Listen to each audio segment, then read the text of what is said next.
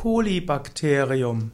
Coliumbacterium ist eine Bakterie im Darm.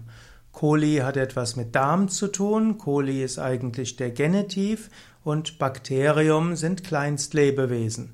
Kolibakterien sind also Darmbakterien. Kolibakterien sind Helfer, sie sind aber auch Krankheitserreger. Die im menschlichen Darm, im Kolum, leben also die Bakterien und helfen auch der Verdauung. Der Mensch braucht letztlich Bakterien, um überleben zu können.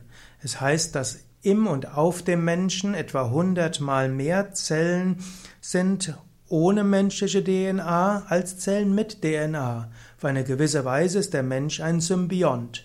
Er braucht die Bakterien auf seiner Haut, er braucht die Bakterien in den Schleimhäuten im Mund und in der Nase, er braucht die Bakterien insbesondere im Darm. Die Kolibakterien sind also Bestandteil der Darmflora. Die Kohlehydrate sind verantwortlich für die Zersetzung von Kohlehydrate und Eiweiße. Sie existieren im Dünndarm, sie existieren aber ganz besonders im Dickdarm. Und die Flora eines Darmes bestimmt vieles andere.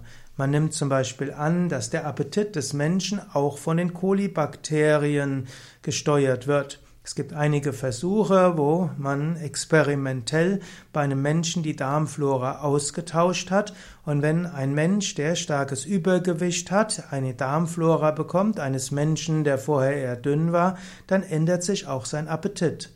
Vielleicht sind wir teilweise durch die Kolibakterien fremdgesteuert. Vielleicht ist Appetit und vieles andere durch die von den Kolibakterien abhängig. Auch zum Beispiel ein Reizdarmsyndrom hängt auch von der Zusammensetzung der Darmflora ab. Und so gilt es, die Kolibakterien in einer gesunden Zusammensetzung zu halten. Und das ist auch etwas, was man bedenken sollte, wenn man Antibiotika nimmt. Das hat auch eine Auswirkung auf die Zusammensetzung der Darmflora. Und die kann manchmal langfristig weniger gute Folgen haben. Oder auch wenn man viel Zucker isst, auch das ändert die Zusammensetzung der Kolibakterien. Oder es gibt Menschen, die nehmen über einen längeren Zeitraum Säurehämmer zu sich. Die Magensäure hat als Aufgabe, die Bakterien abzutöten, die man über die Nahrung zu sich nimmt. Und äh, wenn man jetzt besti bestimmte Bakterien nicht mehr tötet, weil man die Magensäure hemmt, dann hat das Auswirkungen auf die Zusammensetzung der Darmflora und die Zusammensetzung der Kolibakterien.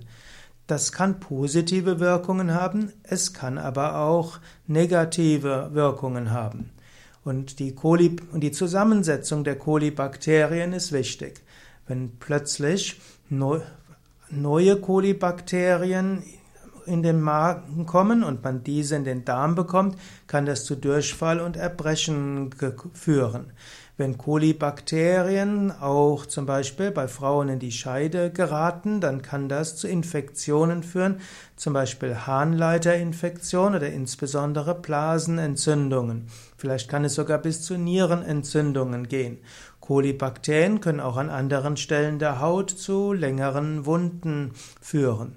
Und so sind Kolibakterien einfach Bakterien, einzellige Lebewesen, die insbesondere im Darm sind. Die Zusammensetzung der Kolibakterien in der Darmflora ist bei jedem Menschen anders.